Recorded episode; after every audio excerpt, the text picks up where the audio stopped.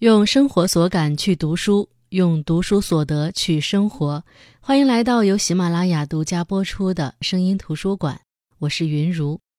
今天为你解读的这本书是《大明王朝一五六六》。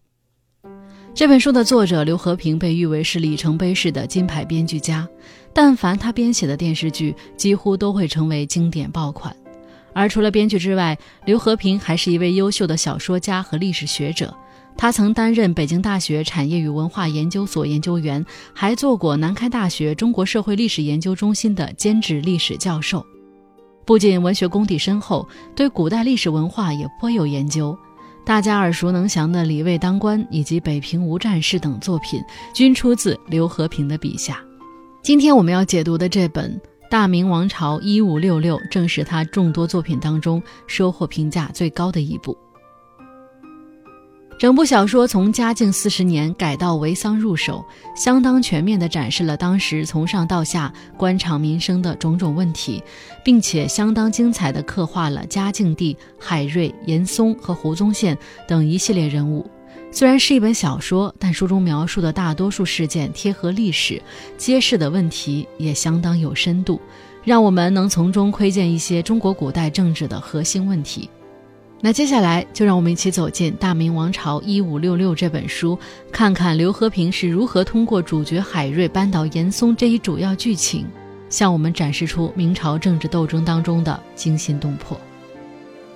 大明王朝应该是中国历史上最为浓厚的一笔，因为它不仅推翻异族统治，建立起王朝，还是封建王朝华夏汉族的最后一个正统帝国。但在这个被标榜为正统的王朝里，最出名的却是明朝皇帝。明朝历任的十六位帝王，每一位的人生故事都可以写成一本书。其中最奇葩的一位，莫过于嘉靖帝朱厚熜。在最初登基时，他还是位勤勉有为的君主，后来却沉迷修仙问道，甚至二十七年不上朝。一个皇帝竟然可以这么多年不上朝，国家还能运转吗？这样的荒唐之举实在让人迷惑，而造成这些荒唐之举的原因又是什么呢？我们需要从多个方面来解读。首先，我们得从嘉靖皇帝自身说起。只要是人，就会有人性的弱点，而嘉靖帝的弱点就是进取心的消磨沦丧。在他刚登上皇位时，国家正处于吏治混乱、经济发展停滞不前的艰难时刻。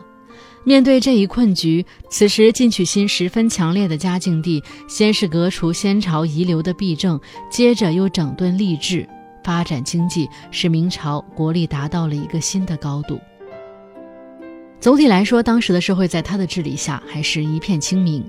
然而，当他步入中年后，因为国家民生已有繁盛之象，安稳已久，这位原本勤勉的帝王逐渐丧失了他的进取心，开始变得日益腐朽起来。不仅大兴土木，导致国家出现财政赤字，而且还听信具有反叛之心的严嵩一党的谗言，推行改稻种桑的政策，致使大量百姓流离失所。而这些决策的失误，让嘉靖帝对处理朝政开始产生厌恶的想法。随后，命运也给嘉靖帝提供了一个逃避的契机，这个契机正是发生在嘉靖二十一年的银宫之变。起因就是嘉靖帝到了中年之后，身体每况愈下，对于死亡的恐惧也越来越深。为了追求长生不老，他下令让道家的方士苦练不老神丹。而当时的术士们愚昧地认为，未曾经历人世的宫女，她们的月经血可以保人长生不老。因此，嘉靖帝大量征召十三四岁的宫女，命方士利用她们的处女月经来制丹药。另外，为了保证血液的干净，宫女们不得进食，只能吃桑叶、饮露水，所以被征召的宫女都苦不堪言。于是，以杨金英为首的宫女们决定起义，趁嘉靖帝熟睡之时，用麻绳勒住他的脖子。谁知慌乱之下，麻绳被打成死结，结果只让嘉靖帝吓昏，却没有毙命。虽然嘉靖帝侥幸逃过一劫，但经此之乱之后，心有余悸的他就更不爱上朝了。除此之外，言官当政也是皇帝躲避朝政的主要原因。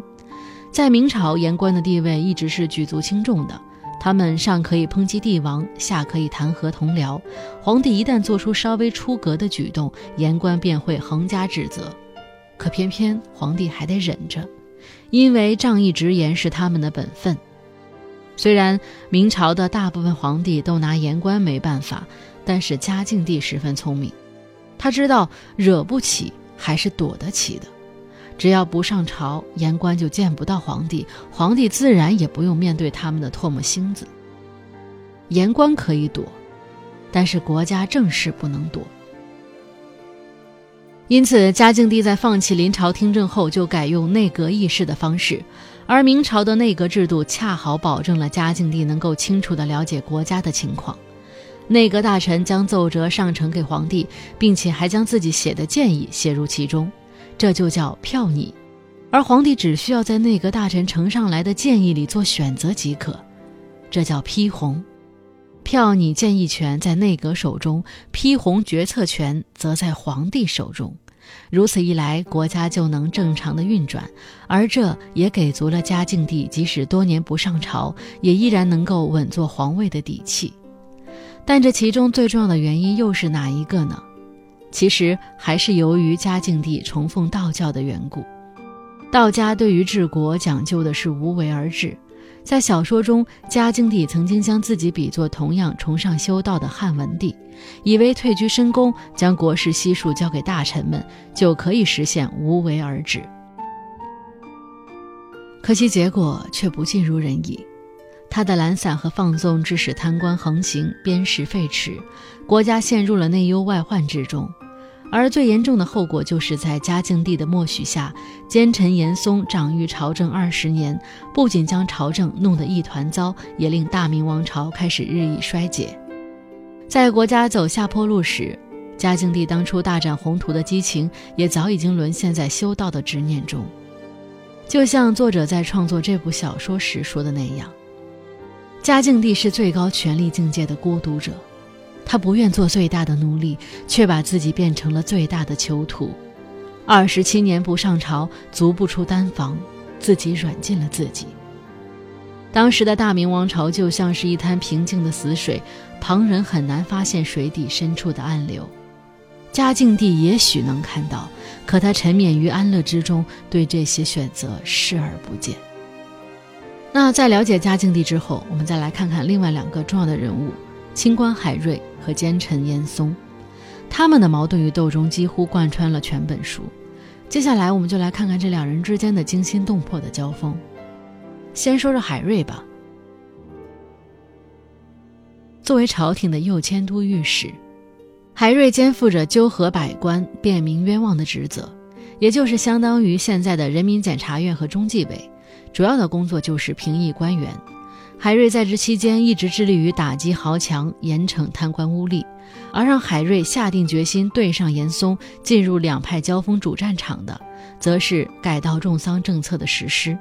在大明王朝一五六六的开始，作者刘和平花大力气描绘了嘉靖时期国家出现财政赤字的经济状况，而在国库空虚、许多官员的俸禄都发不出来的情况下，国家又遭逢旱灾。就连嘉靖帝修道的万寿宫也因为天干物燥而失火。按古人的说法，如果一个冬天没有雪，那么明年必将是一个灾年，而国家也必然会遭受一场磨难。当问题接二连三的出现时，质疑嘉靖皇帝执政能力的流言也纷纷传播开来。为了安抚民心，嘉靖帝下令让负责观察天象的钦天监监正周云逸找出三代以来盛世无雪的例证，来证明今冬无雪与人事无关。可是周云逸却回答说：“宫内开支无度，阁衙上下贪墨，国库空虚，民不聊生。这场旱灾是上天示警。”一听到这种尖酸的答案，嘉靖帝气坏了。当场下令要杖责周云逸，结果这棍子还没打完，周云逸就断气了。尽管死了一位忠臣，但国库空虚的问题还是要继续解决的。于是严嵩一党就向嘉靖帝提出改稻种桑的建议，顾名思义就是将全国各地的稻田都改成桑田，农民也要改行去种桑养蚕。虽然这项措施存在隐患。但严嵩等人却利用一匹丝绸是一亩水稻价值的好几倍为依据，说服皇帝和百官。在高回报率的诱惑下，嘉靖帝听从了严嵩一党的忽悠，将改稻种桑定为国策。然而，这一措施刚在江浙进行试点，就遭到了当地农民的抵制。原因是，很多官员打着改稻种桑的名号，实际上却在大肆地进行土地兼并。农民们失去了赖以生存的土地，国家的粮食产量也迅速的锐减，自然就引起了民愤。这一时期，在江浙任职的海瑞目睹了百姓们饿殍遍野的惨状，因此内心充满着对严嵩一党的怨恨，两人之间的矛盾也在此拉开序幕。当时改稻种桑的国策颁布后。严嵩门下的党羽布政使郑必昌和按察使司何茂才，却伙同富商沈一石，打着皇帝的名义去贱卖农民田地。事情败露后，嘉靖帝下令抄了沈一石的家，可没想到抄了一圈才搜到几千两银子。那么，其余的巨额家产都到哪里去了呢？为了弄清事实，嘉靖帝让海瑞去审理整个案件。随后，海瑞就在夜审郑必昌等人的过程当中，深挖出严嵩一党与总管太监杨金水相互勾结、贪污受贿的卑劣行径。他在依法惩治这些官员后，与严嵩党羽的矛盾也越积越深。嘉靖帝退居深宫二十多年，国家大权全都落在了严嵩一党手中。但纵观历史，没有哪个皇帝可以忍受自己的权力被臣子架空，嘉靖帝也不例外。虽然他宠信奸臣，但是权力还是想掌握在自己手中的。因此，在面对严党日益做大时，他就急需一把可以重伤贪官奸臣的利剑和一个给自己看钱的人。而无论是清廉还是胆量，海瑞都是那个再合适不过的人。所以，嘉靖帝把海瑞作为监督贪官漏税的国之利器，开始默许他对严嵩一党进行清查。虽然严嵩和海瑞没有直接的交锋，但严党遭受的致命打击，每一次都有海瑞的身影。比如前面我们提到的浙江改稻为桑，海瑞一步步将严嵩门下的郑必昌、何茂才逼上绝路。随后在清流派官员的助攻下，海瑞在彻查贪污案中大展拳脚，重创了浙江的严党派系。严党自此失去了东南支柱，地位开始不保。而严嵩一党作为皇帝的附庸，海瑞又是如何一边得罪皇帝，一边收割严党的呢？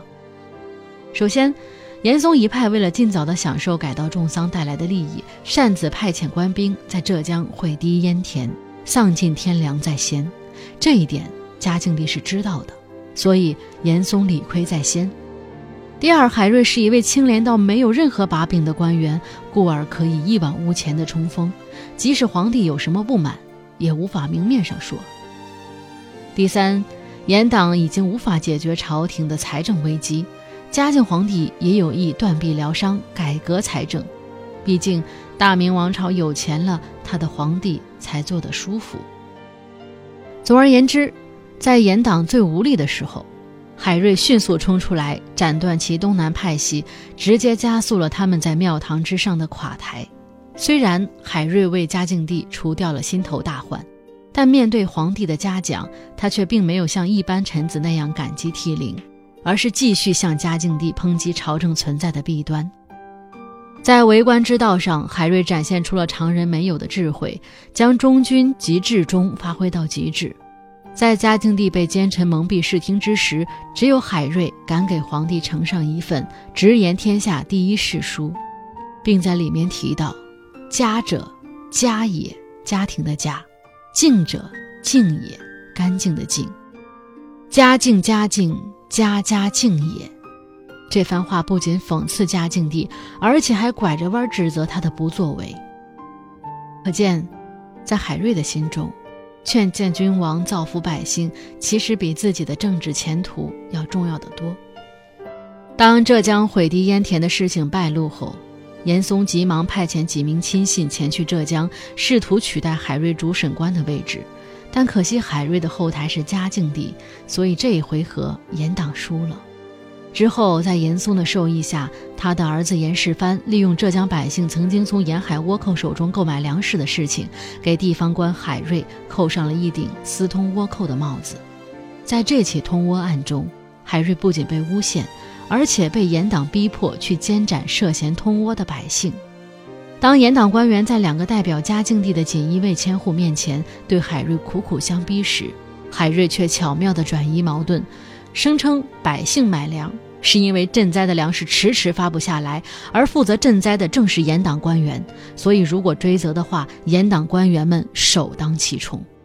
于是，在这阵口水仗当中，海瑞硬生生地将行刑时间拖过了午时三刻，最后不仅救了百姓们，自己也顺利躲过了严党的二次迫害。而随着海瑞与严嵩的斗争如火如荼的进行，掌控着王朝大半权力的严嵩党派逐渐走向衰败，甚至退出了历史舞台。那，这是海瑞一个人的功劳吗？这是海瑞一个人的功劳吗？小说接近尾声的时候，做了二十年首辅的严嵩权势生涯走到尽头。他不仅要接受被罢免抄家的处理，还要面对儿子严世蕃被送上断头台的打击，最后甚至落了个潦倒饿死的结局。其实，以严嵩为代表的权力集团之所以轰然倒塌，背后是有多种原因的。首先是他们的过分贪婪，平时搜刮民财就算了。就连改道种桑的国策也被他们父子俩利用来大肆圈钱和圈地。其次，是因为帝王想要收拢权力。最后一个极其重要的原因，就是皇位继承人裕王的扶持下，制衡严嵩一党的清流派官员势力也在逐渐的增加。前有嘉靖帝为了稳固皇权必须打压严嵩，而作为储君的裕王为了扫清继位后的障碍，也得先切除严嵩集团。因此，在内里腐败以及外界打压的多重作用下，这个集团只能走向瓦解。但不论是权力的更替，还是朝代的更迭，归根到底都是历史和人民的选择。水能载舟，亦能覆舟。无论是个人还是国家，想要长久的立于世间，保持内心的廉洁，其实必不可少。刘和平的这本《大明王朝一五六六》就给我们提供了很好的借鉴模板。小说对明王朝历史的深度剖析，足以让我们借古思今，反思当下的社会现状，从而保持居安思危的忧患意识。好的，我是云如，我们下期再见。